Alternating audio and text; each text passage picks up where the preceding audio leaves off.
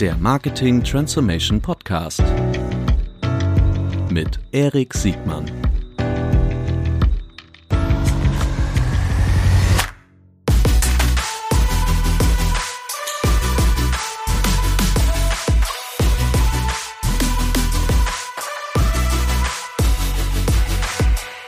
Herzlich willkommen zu einer neuen Folge des Marketing Transformation Podcasts. Heute mit einem wahnsinnig besonderen Gast, dem David Becking des deutschen Internets. Herzlich willkommen, Philipp Westermeier. Moin, Erik. Danke, dass ich mal wieder zum zweiten Mal, glaube ich, hier sein darf. Ne? Ja, total verrückt. Ja. Äh, die, die muss man ja überhaupt nicht vorstellen. Äh, du bist nicht nur der Posterboy des deutschen Internets, sondern bist ein, ein wahnsinnig äh, umtriebiger, im positiven Sinne des Wortes, umtriebiger Unternehmer, äh, ein, ein Kopfdenker und auch Analyst, wie wir jetzt gleich ähm, hören werden, aber vor allen Dingen jetzt auch ein Autor ja, über das äh, deutsche ja. Internet. Ähm, dein Buch erscheint am 30. August, also praktisch heute mit der ersten Veröffentlichung dieses, dieses, dieses Podcasts. Ähm, es heißt Digital Unplugged und äh, ich finde, das ist ein super Buch mit einer ganz überraschenden Zielgruppe. Aber erzähl mal selbst, was hat dich dazu getrieben, so ein, so ein Buch zu schreiben? Also, ähm, erstmal muss man vielleicht sagen, ich schreiben und jetzt so, so journalistisch oder inhaltlich arbeiten ist bei mir schon ganz lange angelegt. Es ist nicht so, dass ich jetzt sage, okay, jetzt habe ich hier irgendwie so ein bisschen Branchenprominenz, jetzt äh, fange ich mal einfach einmal an durchzudrehen, sondern ich habe irgendwie schon eine Schülerzeitung gemacht, äh, Redaktion mhm. gemacht, Lokalredaktion, Radio, also immer journalistisch, habe mich sogar mal für ein Literaturinstitut beworben in Deutschland, ähm, Journalistenschulen, all sowas. Deswegen, das Schreiben ist mache ich jetzt nicht erst seit gestern immer mal wieder. Mhm. Ähm, und dann äh, kam halt jetzt ein Verlag äh, auf die Idee, dass ich das für das Buch machen könnte. Das ist dann eine Mischung aus äh, natürlich Eitelkeit, ähm, wirtschaftliche Interessen äh, gab es da wenige direkt, weil damit ist unmittelbar eigentlich nicht mhm. zu verdienen, sondern es ist halt dann so, dass natürlich ich auch ein bisschen das mache in der Hoffnung, es zahlt auf das Gesamt-OMR ähm, Projekt ein und der eine oder andere liest und kannte OMR noch nicht und kommt mal zum Festival oder hört in den Podcast oder äh, hinterlässt bei uns ein Review und es gibt der Marke mehr Transparenz oder mehr, mehr, mehr Relevanz vielleicht, ähm, weil halt das Buch halt auch in, den Buchhandel geht mhm. und damit nochmal ganz andere Leute erreicht, als wir vielleicht mit OMR sonst erreichen. Okay, also wir können ausschließen Eitelkeit, wir können ausschließen rein wirtschaftliche Interessen, sondern eher Branding, Content. Also du bist ja, habe ich in der Vorstellung ganz vergessen, du bist natürlich auch ein super erfolgreicher Podcaster ähm, auf äh, mehreren Schienen äh, und auch unternehmerischer äh, unternehmerisch im Podcast-Bereich engagiert. Wirst du jetzt so eine Art äh, Frank Thelen 2.0? Nein, also was oh, das, das war, das war ja, Entschuldigung, das müssen wir rausstellen, müssen wir das rausstellen. Nein, ich habe großen Respekt vor dem, also man muss ja wirklich sagen, Frank Thelen hat die Entscheidung getroffen, sehr, sehr eine sehr öffentliche Person zu sein und mit, mhm. mit Reichweite zu arbeiten und Reichweite aufzubauen, seine, seine Position, in die er da vor ein paar Jahren reingerutscht ist, zu nutzen. Und das macht er ja nun wirklich richtig gut. Also er hat ja richtig. Entschuldigung, das war doof von mir. Lass uns nie über Frank Thelen reden. Aber äh, ja, insofern, ich, ich hätte gern seine Reichweite. Okay, die Reichweite, da hört man wieder auch so den, den Medienmensch aus dir raus. Ja, ja. Ich hätte gerne seine Reichweite. Cool, lass uns über das, über das Buch sprechen. Also Beweggründe habe ich, glaube ich, verstanden, kommen wir gleich nochmal drauf. Wer ist die Zielgruppe für dieses Buch? Also wir haben tatsächlich in der, im Team, ich habe das ja mit einem Lektor und auch einer, einer, Kollegin gemacht, die mir bei der Strukturierung und vor einigen Kapiteln geholfen hat, mhm.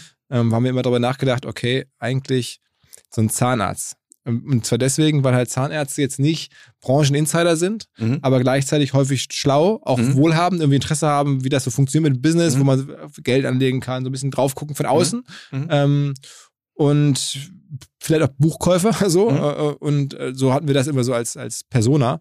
Ähm, es ist jetzt nicht derjenige, der jetzt seit zehn Jahren Tech-Firmen war. Also du wärst jetzt sozusagen vielleicht deswegen die Zielgruppe, weil wir uns kennen und dachtest, okay, was hat er denn da gemacht? Und mal ist ganz witzig mal so, aber eigentlich ähm, kennst du die meisten Themen, weil die bei OMR schon mal gespielt wurden. Mhm. Ähm, aber ich will einfach, die Idee ist schon breit zu gehen. Es soll wirklich breit, am Ende ist mein Traum natürlich Spiegelbesterliste. Ja, super. Das wird dir, also ich bin da sehr optimistisch, dass dir das gelingen wird. Insbesondere, weil du uns ja versprochen hast, dass du drei Exemplare, handsignierte Exemplare für unsere Podcast-Hörer hier Kann ich gerne machen, ne? äh, äh, verlost. Also alle, die jetzt hier unter den sozialen Medien einen kurzen Kommentar äh, schreiben, äh, haben die Chance, eins der, der, der signierten. Du, absolut. Du, du, musst dich um den Versand kümmern, dann machen wir das. Ich mache das so mit dem Versand, gib noch einen Blumenstrauß dazu. Wollte ich gerade sagen, ja. Versand kennst du ja auch, sehr gut. Ja, sehr gut. Also ähm, ich bin gespannt. Ich werde, du hast mir netterweise eins, eins schon mal vorab zur Verfügung gestellt. Ich werde das mal bei meinen Eltern testen. Die sind zwar keine Zahnärzte, aber ähm, ich finde das, ich glaube, es ist eine Marktlücke.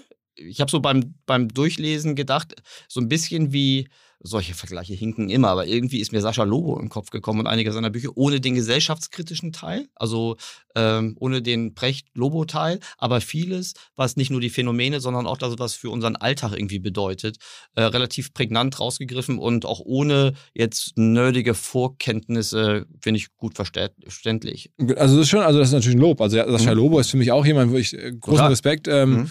äh, und in der Tat, ich habe äh, gegen den Willen fast schon des Verlags nicht deutlich Positionen bezogen. Also mhm. ein Verlag wünscht sich einmal, das macht Sascha besser, mhm. hey, klare Meinung, Position beziehen. Mhm. Ähm, dann kommt das auch in den Talkshows besser an, dann haben wir eine These und so. Ja. Aber ich bin halt nicht so ein Typ, der jetzt irgendwie Thesen raushaut, der auch so starke Meinung überhaupt hat. Ich habe das Gefühl, ich weiß darüber zu wenig. Mhm. Und ich biete wirklich mehr Anekdoten, mehr Geschichten, mehr Beschreibung mhm. ähm, und wenig Meinung. Aber es war in der Tat auch immer eine Frage, kannst du dich da mal positionieren? Das ist doch richtig scheiße, das ist doch richtig toll. Mhm. Und ich bin da meistens eher ein bisschen äh, zurückhaltender. Einfach, aber nicht jetzt bewusst, sondern eher als Typ. Ich finde, du hast schon irgendwie auch klare Meinung. Das finde ich, sieht man jedes Mal, wenn du den State of German Internet irgendwie positionierst. Äh, aber das ist natürlich ein anderes Fachpublikum. Aber da werden wir gleich drauf zu sprechen. Auch aber äh, keine ja? politische. Dann ist es eher ja, wirklich so eine fachliche, dachte das ist ja, genau. eine gute Idee. Ja, das glaube ich, dafür habe ich eine Meinung, aber jetzt nicht irgendwie soziale Netzwerke müssten verboten werden. Oder, oder keine Ahnung, wir müssen jetzt alle Datenschutz hochfahren oder runterfahren. Da bin ich zurückhaltend. Ja, ja, das stimmt. Du stellst keine Regulierungsthesen auf. Ja. Selten. Okay, verstehe ich. Die, was mich nochmal wahnsinnig interessiert, äh, und da bist du, glaube ich, sehr transparent, äh, wie funktioniert, wie ist, wie ist, eigentlich das Game, so ein Buch zu schreiben? Also ja. wirtschaftlich, aber vor allen Dingen, du sagst Ziel, Spiegel-Bestsellerliste. Wie macht man das? Wie kommst du dahin? Also Spiegel-Bestsellerliste aktuell äh, Woche, also es ist jetzt ja mal von Woche zu Woche unterschiedlich, mhm. aber in der letzten Woche hätte man, um in dem Bereich, wo ich bin, ähm, Hardcover-Sachbuch äh, mhm. auf die Top 20 zu kommen, das sieht mhm. man dann im Spiegel tatsächlich, diese mhm. Top 20, bräuchte ich über 2000 Verkäufe in der Woche oder halt in der ersten Woche zählt der Vorverkauf mit dazu. Das ist mhm, also okay. insofern die beste Chance eigentlich, weil du dann halt alle der Effekte aufkumulierte Vorverkauf. Genau, dann mhm. hätte ich jetzt die Frau Göpel mit ihrem äh, Buch ähm, verdrängt, die ja schon seit zwei Jahren in den Charts, aber jetzt halt nur noch, glaube ich, letzte Woche 1000 irgendwas verkauft hat. Mhm. Ähm, so, ganz vorne ist aktuell Harpe Kerkeling, der verkauft in der Woche 40.000. Mhm. Ähm, zumindest in der letzten oder in der letzten laufenden. Mhm. Das werde ich natürlich nicht schaffen. Mhm. Ähm, aber so ab 2000 und dann je nachdem, wie viel es dann werden und wie dann die Woche genau ist, kommt man dann so irgendwo auf Platz 18, 19, 20, vielleicht auch sogar 12, 13 so rein. Ähm, und das ist natürlich von Media Control gemessen. Das mhm. heißt, du musst natürlich über Kanäle verkaufen, die auch von Media Control gemessen werden. Thalia zum Beispiel ist es nicht, mhm. habe ich gelernt. Amazon ist es aber. Mhm. Ähm, Amazon hat auch so eigene Charts, mhm. äh, so Kategorien bei Amazon. Das ist jetzt irgendwie nicht für mich spannend. Da bin ich tatsächlich jetzt schon irgendwie Bestseller, aber das ist halt mhm. nicht das prestigereiche Ding. Ähm, und ja, also, ich habe dich in einer Kategorie, das war Lebenshilfe. Ich war nicht ganz sicher, ob das äh, die ich, ich glaube, es sind sogar drei Kategorien schon, wo wir dann, da ist die Schwelle aber viel niedriger und das okay. ist ja. Amazon interne, aber jetzt ja. bei drei oder vier Kategorien auch so irgendwie mhm. Startups und so. Ähm, aber das sind Amazon-Kategorien. Da habe ich jetzt, mein Ziel ist wie mhm. Spiegel und äh, Media mhm. Control. Äh, und weil ich das als so, da kriegt man den Aufkleber drauf, das finde ich cool. Ne? Ja. Ähm, und ja, was muss man tun? Ähm, man muss es, äh, sozusagen seine PR, seine Aktivitäten auf diesen Zeitraum irgendwie konzentrieren. Ich mhm. glaube, es gibt ansonsten nur eine Chance, dass du noch zu Markus Lanz eingeladen wirst, weil mhm. egal ähm, in welcher Woche du da eingeladen wirst, wenn du da einen vernünftigen Auftritt hast, pusht er dich in die Charts, weil das mhm. ist so die Präsenzplattform, wo man nochmal ein Buch äh, in die Charts kriegt. Mhm. Ansonsten ist es nur die Summe der kleinen Auftritte und bei ihm ist es dann halt, reicht ein Auftritt. Mhm.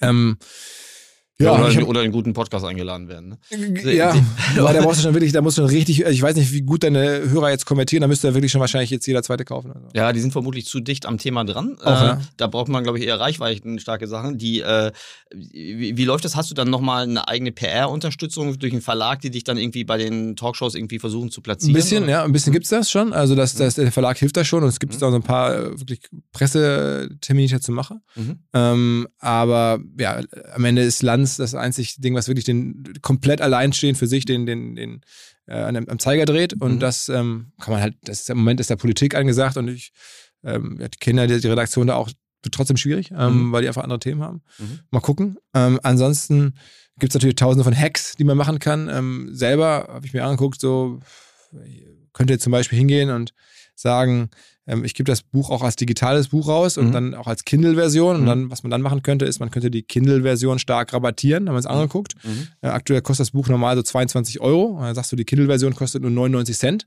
Gibt es da keine Buchpreisbindung zwischen Bei Kindle? Kindle nicht, ne? und Ja, okay. Also das heißt, du kannst das so rausnehmen Ja, und dann ja. ist das irgendwie für mich ja egal. Da verkaufen, kaufen halt ein paar Leute Kindle irgendwie für 99 Cent. Ja. Der Vorteil ist nur, dann kommst du damit bei so einer krassen Rabattierung auf diese Amazon-Schnäppchenliste. Ja. Und ähm, dann gibt es einfach Schnäppchenjäger, die sagen, oh, whatever, 99 Cent, nehme ich jetzt mal mit. Mhm. Und dann machst du halt so viel Verkäufe, dass man damit dann ähm, auf einmal da äh, richtig, dann, das wird dann voll gezählt. Ne? Das wird Mhm. dann voll, auch bei Media Control voll gezählt. Und so hätte man das machen können, aber da habe ich mich äh, dann dagegen entschieden und dachte mir, ich erzähle es lieber und finde das interessant, so über Hacks nachzudenken, aber das ist jetzt nicht unser Hack, sondern ich wollte ja auch das Game kennenlernen. Ne? Und Ja. am Ende hängt natürlich ganz viel am Buchhandel. Die Frage, da habe ich ja auch gar keinen Zugriff. Das macht der Verlag. Die Mhm. verkaufen an die Buchhändler und Mhm. deren Ziel ist halt auch, den Buchhändler das zu verkaufen. Und Mhm. ähm, dann haben die ihren Ziel schon erreicht und dann müssen die Buchhändler halt sehen, dass sie das gut platzieren und dass sie das nicht irgendwie alles wieder wegschmeißen am Ende. Mhm. Und dann, dass natürlich die Läden offen sind und, und Corona und so. Also da hoffe ich mal, dass es geht, aber ich habe da, wie gesagt, das auch nicht so genau verstanden, wie früh oder wie entscheidend das ist, dass der Verlag einfach in dem jeweiligen Saisonprogramm den Händlern ähm, was anbieten kann. Halt das Cover, der Klappentext, alles war schon fertig Mhm. Ähm, bevor überhaupt das Buch geschrieben war, Ja. weil schon ähm, Anfang des Jahres quasi die Außendienstler des Verlages bei den Buchhändlern waren und das vorgestellt haben. Macht man das Timing dann noch extra so, so ähnlich wie bei früher die Kinostarts, dass man dann rausgeht, okay, in den Wochen haben wir wahrscheinlich nicht so die ganz harte Konkurrenz, da können wir. Das gucken sie schon bitte. an, ja. Das, Mhm. das wird, äh, ursprünglich war es natürlich unser Ziel, das Buch aufs Festival zu Mhm. timen, also OMR-Festival, Ja. weil dann hätte man natürlich da wahrscheinlich irgendwie Aufmerksamkeit und Verkäufe und so hinbekommen.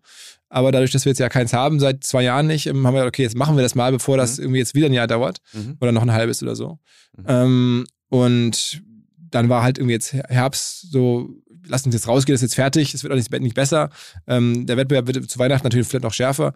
Ähm, das haben die sich angeguckt. Mhm. So, aber am Ende tue ich jetzt alles, was ich kann und push das und mach's wahrscheinlich nur einmal und habe halt so auf meiner Lebensbucketlist, das hätte ich nie gedacht, aber es wäre natürlich Wahnsinn, wenn das jetzt wirklich klappen würde, da mal so ein, so ein das, was man so Bestseller nennt, zu schaffen. Ne? Mhm. Aber für mich sieht das schon irgendwie so ganz, ganz, ganz klar danach aus, dass du ganz konsequent die zwei Themen, also so eine Art Personality Branding machst du ja irg- irgendwie schon, ob du willst oder nicht, auf eine uneitle Art. Und auf der anderen Seite, dass du ständig Content produzierst, egal ob, ob Festival ist oder Ja. nicht, äh, mit State of the German Internet, mit, äh, mit dein, alles, was hier auch in der Redaktion stattfindet, mit deinem Podcast, äh, mit, mit jede Menge Side-Hustle-Projekte, die, die du hast, aber dass du, du bist eine riesen Content-Maschine selbst und hast auch mittlerweile einen sehr beachtlichen Apparat um dich herum aufgebaut, der auch ja, wirklich selbst guten Content regelmäßig produziert, oder? Klar, also ich meine, aber- Playbook. Ist, ja, das ist natürlich die Welt, in der wir leben. Ne? Ähm, Mhm. Und auch die Idee von mir immer gewesen, äh, zu sagen, wir bauen eine Medienfirma. Und was Mhm. macht eine Medienfirma? Natürlich Content. Also insofern, das ist, äh, bin ich jetzt natürlich vorne mit dabei bei unserem Team, aber ich wollte immer so ein Medienunternehmen bauen. Äh, Sind wir natürlich Digitalunternehmen, Mhm. aber auch Medienunternehmen und ähm, deswegen, also das, das Festival ist dann ja immer schon auch so der Ausfluss, einmal der Jahreshöhepunkt gewesen, wo auch dann Content in live, in echt stattfand. Mhm. Soll jetzt ja auch bald wieder. Mhm. Aber wir machen das ganze Jahr Dinge und, und haben ja auch Produkte und, und ähm, insofern ist das jetzt einfach, da ist es schon noch fast konsequent, mal so ein Buch zu machen. Mhm. Ähm, aber am Ende ähm, ist das, für, war es trotzdem für viele jetzt überraschend, was wir da jetzt mit dem Buch. Ähm, und es war auch ähm, äh, wirklich viel Arbeit. Also ich hatte das jetzt, ähm, Anfang des Jahres hatte ich ja viele Projekte, dann habe ich ja den, den, unseren werktäglichen Börsenpodcast täglich selber gemacht. Mhm. Ähm, wir hatten das Impfzentrum, was wir hier betreut haben. Und Ohne Aktien so, wird schwer, ne? ähm, genau, und Aktien wird schwer. Mhm. Ähm, mittlerweile haben wir ja auch ein Team, das da jetzt äh, Mhm. viel präsenter ist. Ähm, und ja, Impfzentrum äh, mit, mit 1000 Freelancern. Ähm, du hast ja da selber gearbeitet, Mhm. insofern äh, hast du ja erlebt. Und dann halt noch das normale Business und dann noch dieses Buch. Das eigentlich war das Wahnsinn. Ne? Aber jetzt, ähm, ähm, ja, hatte ich es zugesagt und es macht mir dann auch Spaß. Und dann habe ich mir da durchgebissen und ja, jetzt machen wir das mal ein paar Wochen und hoffen, dass es äh, auch den Leuten gefällt und auch ein paar Leute davon mithören. Ja. Weißt du, was weil du es gerade angesprochen hast, was mir beim Impfzentrum, ich, also um das kurz zu erklären, ich habe als Aushilfe, als Ersatzaushilfe, äh, ich glaube irgendwie jetzt zwölf, sieben Stunden Schichten ist so in den Wochenenden Wochenenden, in der ja. harten, in der harten Lockdown-Zeit sehr, sehr gerne gemacht. Und was mir nochmal positiv aufgefallen ist, was die OMR äh, Welt für eine starke Community hat. Ne? Also obwohl das ja wirklich ein ganz anderes Geschäft ist, Festival äh, mit, mit Marketing Leuten zu machen versus äh, die Hamburger Bevölkerung irgendwie äh, zu unterstützen bei, beim Impfen ist ja ein ganz anderes Thema. Aber dieser Spirit, dieser OMR-Spirit, den konntest du auch in der, in der Abmeldung vom Cluster C3 äh, ja, das freut mich. Das, freut mich. Das, ist, also nochmal, das ist, glaube ich, auch, äh, spricht auch sehr stark für das Team, was ihr hier aufgebaut habt, dass die das auch wirklich so in die Breite tragen können. Weil im Impfzentrum, ich weiß nicht, wie viele wir da waren, aber in meiner, in meiner Staff-Base-Liste waren also war eine erwachsene dreistellige Anzahl an, an Namen. Ja, wir, hatten, wir hatten mal eine, eine Abrechnung einen Monat irgendwie mit 1100 Leuten mhm. insgesamt. Also mit mhm. OMR-Kernteam und Impfzentrum waren dann, also da hatte ich dann für einen Monat mal eine Firma mit über 1000 Leuten. Mhm. Das war schon so, okay. Mhm. Ja, guck mal, ich war einer davon. ja, genau. Ja, sehr gut. Die, ähm, lass uns gleich da weitermachen bei, bei, dein, bei deinen Projekten. Wir haben neulich, als wir uns in einer anderen Gelegenheit irgendwie ein bisschen länger gesehen haben, so ein bisschen gesprochen, wie, jetzt, wie wir so durch die Corona-Zeit gekommen sind. Und ich habe die These aufgestellt, dass du am Ende, gut, keiner wird Corona dankbar sein, aber wenn du eins unternehmerisch richtig gut aus Corona mitnehmen wirst, wird das äh, OMR Reviews sein. Von denen ich gesagt habe, hättest du niemals so, so so wild gemacht, wenn es das Festival gegeben genau. hatte. Und glaubst du, richtig oder falsch? Ja, also ich meine, das ganz falsch ist natürlich nicht. Du hast ja schon gesehen, das geht gut voran, so, ne? Wir werden da dieses Jahr irgendwas zwischen zwei und drei Millionen ähm, Umsatz, also hoffentlich dann auch ARA äh, mhm. schaffen. Ich muss sagen, das ist Annual Recurring, also das ist wiederkehrendes. Wiederkehrender Umsatz, Umsatz, genau. Mhm. Und das ist natürlich jetzt auch nochmal ein Umsatz, wenn man sieht, wie diese Softwarebewertungsplattform funktioniert, dann ist ja so Menschen, die für Firmen Software einkaufen oder sich für Software interessieren, als, als Firmenabteilungsleiter einfach sagen, hey, ich brauche hier ein neues Tool, die können sich halt durchlesen, was andere echte Anwender von der jeweiligen Software halten und was sie da gut und schlecht dran finden. Ganz einfach und ganz schnell können die gucken. Und dieses Umfeld, wo man sich als Marktplatz quasi über Software austauscht, von Zoom bis irgendwie Personio, äh, auch, aber auch Salesforce, aber auch äh, Shopify, Pipedrive ja. und so weiter, ähm, ähm, das können wir natürlich monetarisieren. Da bekommen wir dann, äh, gibt es kostenpflichtige Profile für die Firmen, wo dann ein paar mehr Features dabei sind, mhm. sich da zu präsentieren. Das bringt den Firmen schon, glaube ich, eine ganze Menge. Sehen wir so. Und ähm, ja, das ist Umsatz, der natürlich sehr wertvoll ist, anders als jetzt ein reiner Live-Event-Festival-Umsatz. Der ist, ist, auch cool, ist auch, auch Geld, das ist das gleiche Geld ja sogar, aber es wird halt viel, es ist halt weniger margenstark, es ist weniger digital, es ist viel riskanter Umsatz, wie wir jetzt auch in der Pandemie gesehen haben. Also ganz einfach gesagt, wenn man es gerade guckt auf Firmen im, im Startup-Bereich in Europa, die solche Modelle haben, mhm. dann haben sie auf einmal ja Umsatzmultiplikatoren, äh, zumindest aktuell mhm. aus der Sicht von, von, von Profi-Investoren, 20, 30, 40, so noch mhm. mehr, mhm. wo man sich denkt, okay, wenn das wirklich klappen sollte, vielleicht im nächsten Jahr 4, 5 Millionen Umsatz zu mhm. machen und dann kommt einer und sagt, okay, das ist ja das 20-fache wert. Mhm. Ne? Ja, dann wäre das alleine 100 äh, Millionen wert. Das ist, mag ich kaum zu träumen. Ja. Ähm, und da ist ganz, ganz viel Arbeit dazwischen. Aber ähm, es ist zumindest mir natürlich auch transparent, dass es so ist, ja. Ja, also das, äh, der bescheidene Herr Westermeier, das macht dich so, das macht dich so sympathisch. auch das macht dich sympathisch. Die, äh, weil man könnte ja auch sagen, damit hast du den deutschsprachigen ähm, Category Killer der etablierten, eher angelsächsisch geprägten Capterras, G2s, äh, Gartners dieser Welt äh, aufgebaut. Sicherlich mit einer anderen Positionierung. Ich finde es halt deshalb bemerkenswert, weil es nicht einfach äh, ein digitaler Abklatsch einer, einer Live-Konferenz ist, äh, wo du dann auch Sponsoren, digitale Sponsoren sammeln kannst, sondern es ist im Grunde eine eine, eine, hochrelevante Kaufentscheidungshilfe für komplexe Produkte, wie zum Beispiel Software von Einsteiger bis Enterprise-Level, was natürlich super gut monetarisiert, weil es umgekehrt auf der Nachfrageseite, also diejenigen, die Software verkaufen müssen, natürlich wenig Plattformen gibt, wo, wo Nachfrage und Angebot sich treffen. Mhm. So.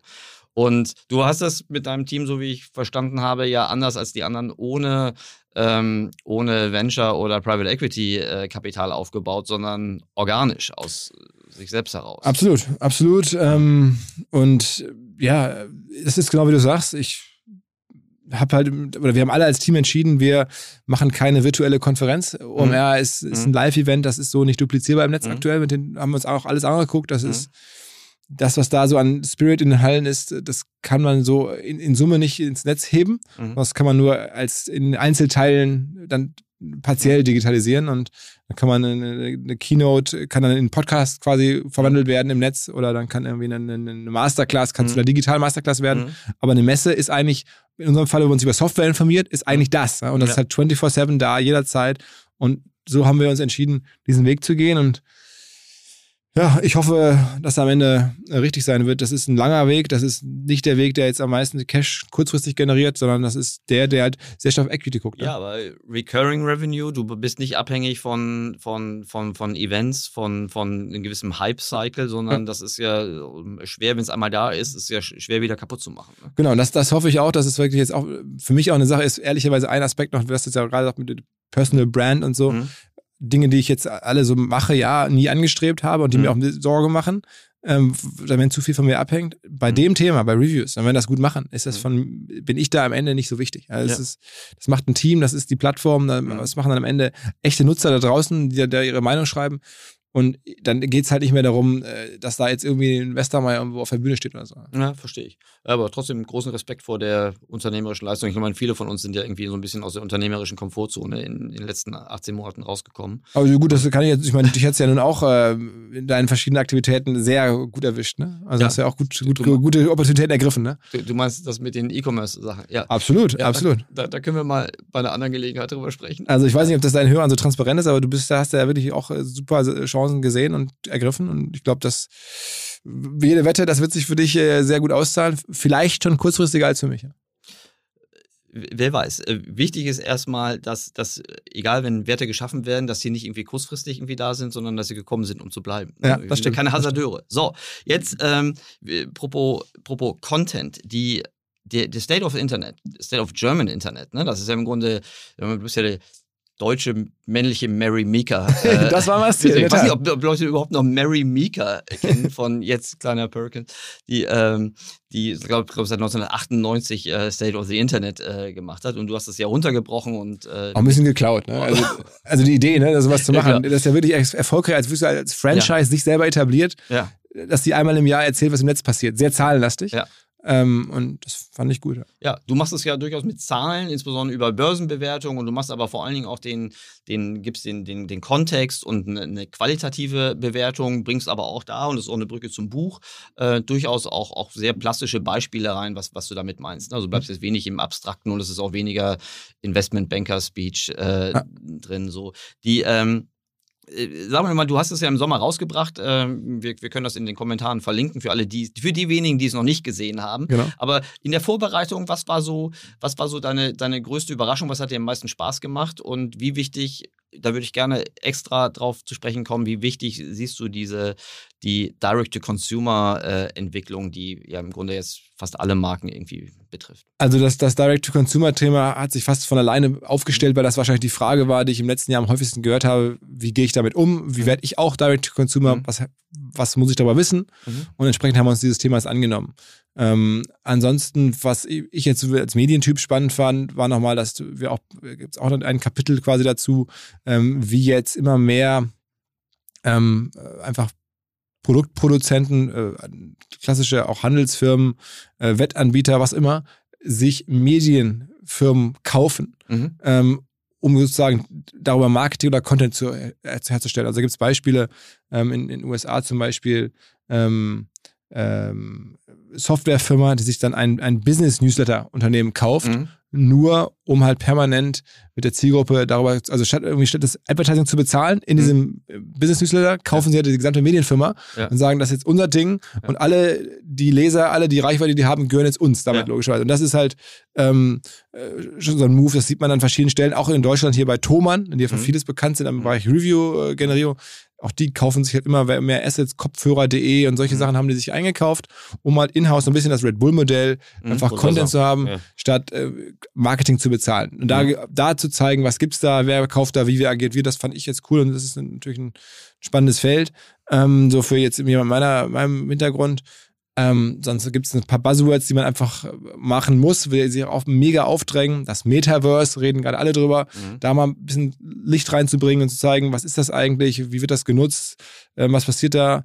Ähm, das haben wir gemacht, mhm. finde ich sehr auch, gibt es geile Cases. Äh, also mein Lieblingscase in aller Kürze Burger King äh, kauft sich ein als Trikotsponsor eines englischen Viertligisten im Fußball, mhm. echte, echte Mannschaft, äh, mhm. Viertligatrikot, mhm. obwohl die kaum Zuschauer haben. Mhm. Frage ist, warum machen die das? Die machen das eigentlich, um dann in der FIFA-Welt, also von diesem Game, Mhm. FIFA, gesehen zu werden und dann ihre Leute aufzurufen, ihre Fans, ihre Kunden aufzurufen, Dieses Team. Ja. dieses Team mit diesem Team zu spielen in FIFA, ja. dass er dann auch logischerweise das Trikot trägt, was er in der echten Welt trägt, also. Burger King drauf hat.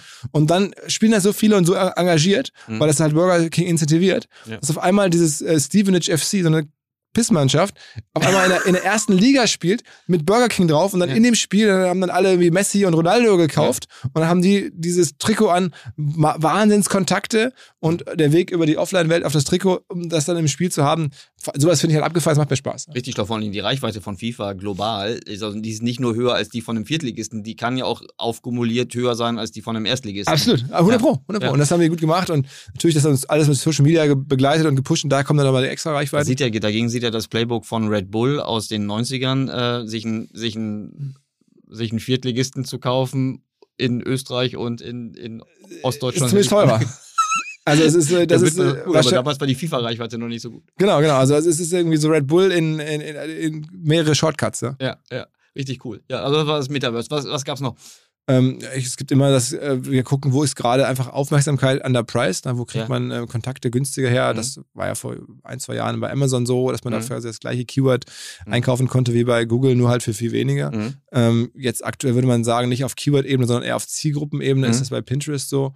Ähm, du kriegst fast dieselbe Zielgruppe ähm, zum Bruchteil des Preises eingekauft wie bei Facebook und Mhm. du hast sogar noch den Bonus obendrauf, dass bei Pinterest der Traffic sehr conversion stark ist. Mhm. Ähm, also das ist so einmal so, wo wir so ein bisschen zeigen, Mhm. sehr, sehr prakt praktisch, wo eigentlich immer so mit dem Anspruch, wenn du dir das Zeug anguckst bei uns oder eigentlich halte ich den Vortrag immer auf der Bühne, Mhm. sage ich immer, hey, ihr habt jetzt hier für ein OMR-Ticket Mhm. bezahlt, Mhm. jetzt ist es schon eigentlich äh, abbezahlt, wenn ihr einfach das, was ich jetzt hier, ne, wo ich jetzt, wo man wirklich Geld sparen kann, Ja. wo man günstig einkaufen kann, wenn man das anwendet. Ähm, also das haben wir wieder gemacht.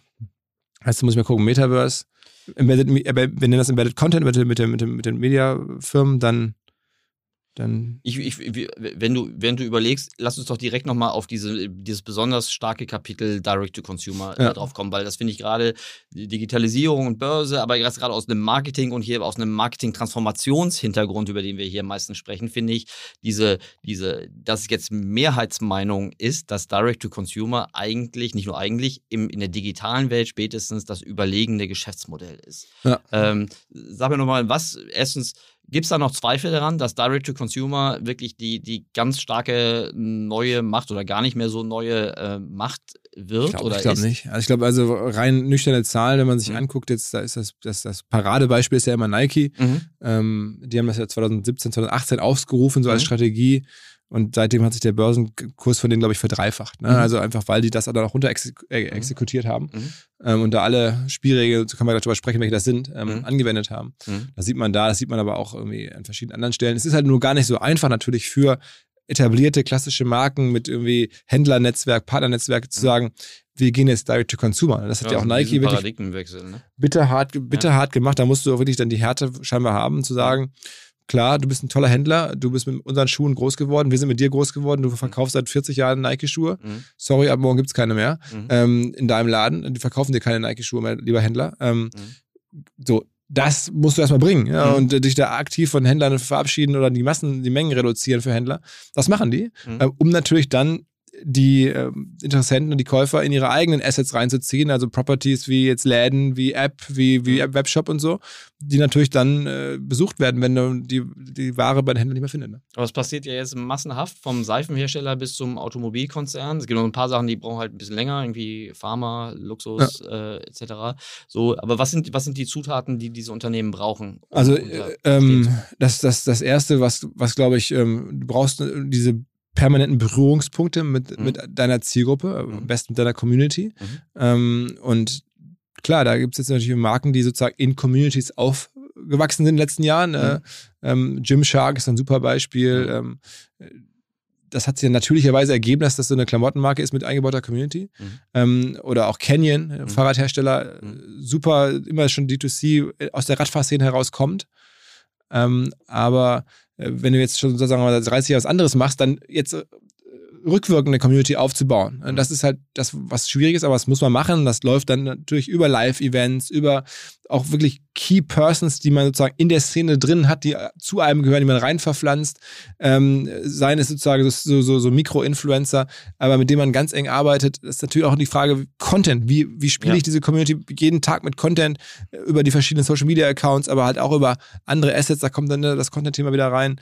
Ähm, Community, Community ist ja auch nicht das gleiche wie Reichweite. Ne? So die, die, alte, die alte Welt der Reichweite ist heute eine richtige Community, die sich ja. mit einer Marke verbindet und Fans dieser. dieser Aber das, da würde ich auch immer sagen, ähm, die Community muss jetzt auch gar nicht so riesig sein, die muss halt mhm. nur als Nukleus überhaupt erstmal da sein. Das heißt, mhm. wenn du irgendwo einen Laden aufmachst, dass dann schon mal mindestens 500 Leute da sind oder, mhm. oder auch nur 300. Äh, müssen ja nicht 30.000 sein, aber mhm.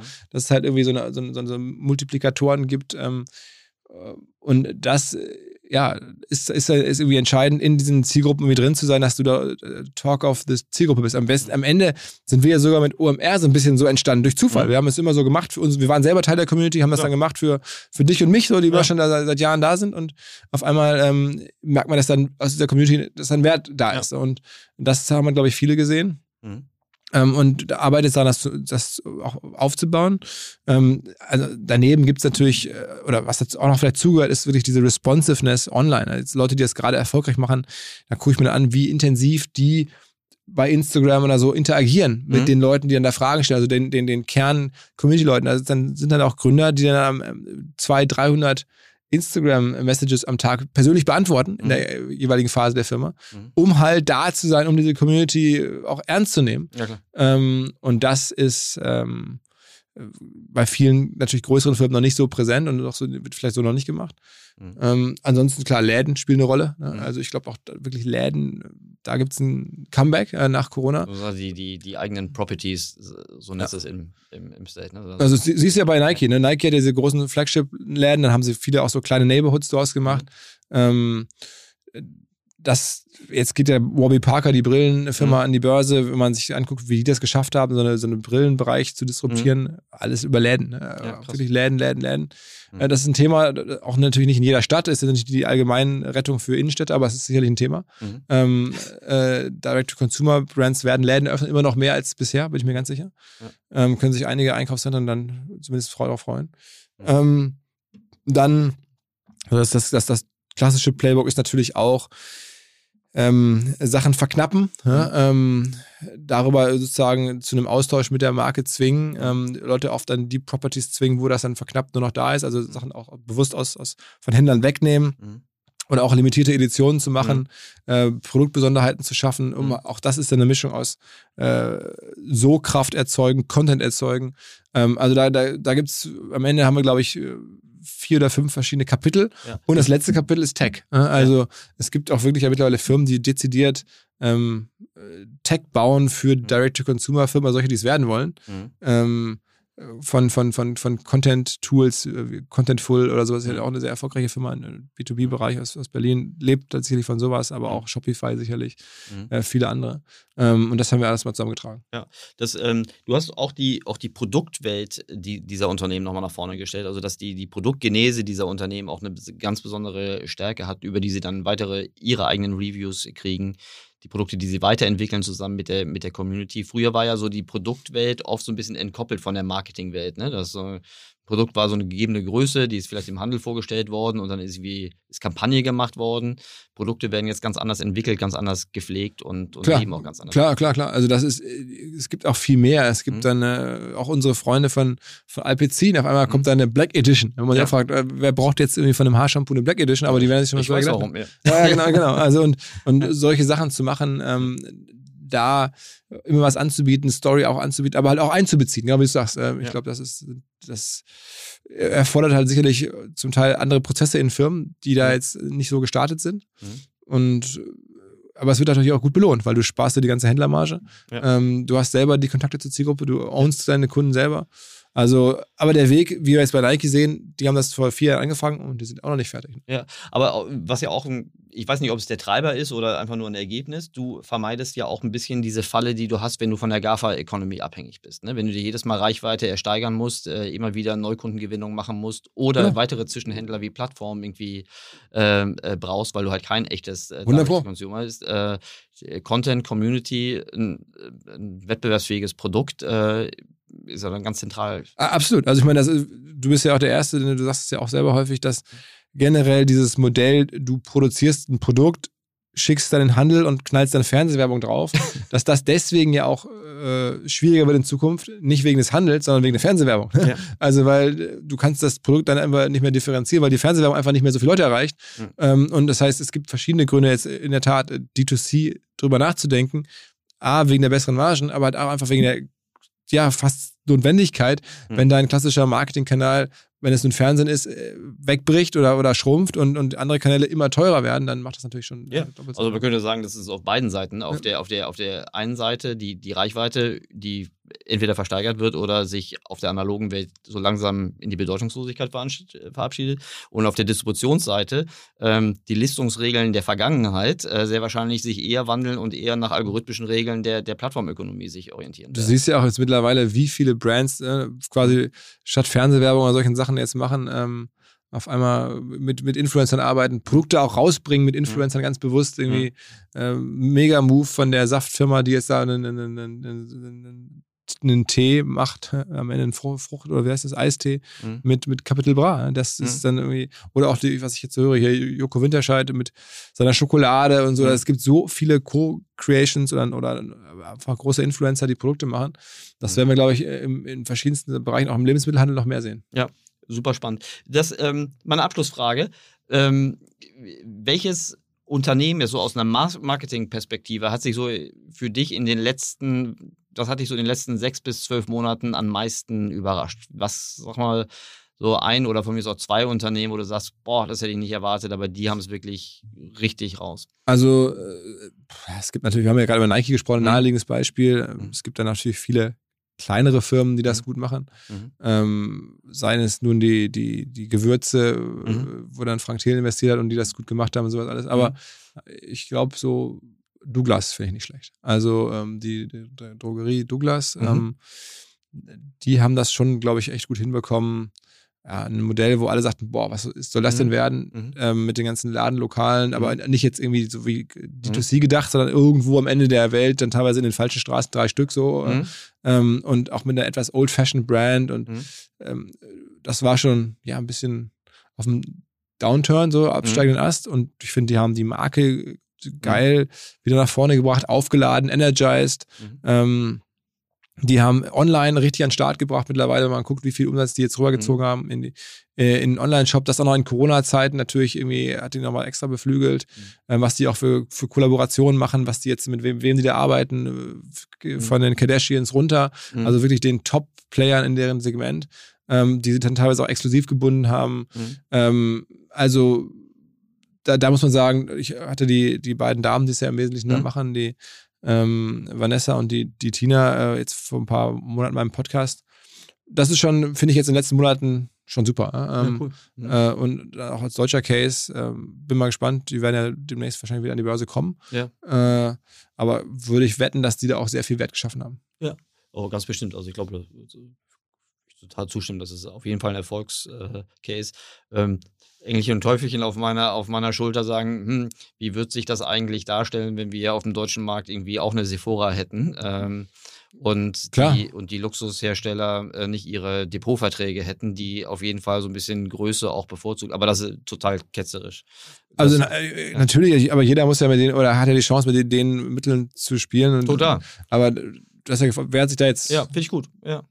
Ich glaube, es hätte man, es hätte viel, viel schlechter ausgehen können für die. Und, ja. ja, also wirklich eine schöne äh, Erfolgsstory, wenn gleich das sicherlich auch mit, mit harten Entscheidungen, konsequenten Entscheidungen. Hundertprozentig, die mir auch Leute, also viele ja, Leute entlassen, Läden zugemacht. Klar, und das ganze Geschrei, klar. Ja. Ja, super konsequent. Vielen Dank, Philipp. Das ähm, hat super Spaß gemacht. Die Zeit ist wie im Flug äh, geflogen. Äh, hier, ich wünsche dir viel Erfolg für alle deine Projekte, also insbesondere für Reviews. Aufs Festival freue ich mich schon wie Bolle. Wann war das nochmal, das Festival? Irgendwie ähm, Mai, 14. Ne? und 15. Mai im nächsten Jahr, also 2022 soll es wieder sein. Also so Gott ja. will und so. Ja. ja. Ich drücke dir die Daumen. Ähm, digital unplugged. Ähm, Riesenleseempfehlung, insbesondere auch an alle Zahnarzt. Gattin. Zahnarztgattin. ich ich werde es meinen Eltern bringen, einfach mal durchlesen lassen und äh, schicke die dann eine Bewertung. Genau, bei Amazon gerne bewerten. Ja, ja er soll erstmal verkaufen. Ne? Die meisten Leute ja, sollen das ja kaufen und äh, drei Stück kann man bei uns äh, äh, gewinnen mit, mit, mit, mit Signatur. Ähm, und ja, ganz viel Erfolg. Äh, ich hoffe, dass ich dich dann bald bei Markus Lanz äh, sehe, dass du dann nochmal erklären kannst, was, was äh, so geht mit dem Internet. digitalen Space wirklich so geht. Vielen Dank, mein lieber Philipp. Danke dir, Erik.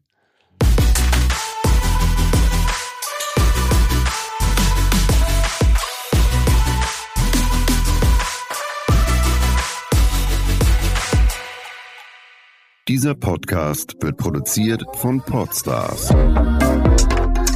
bei OMR.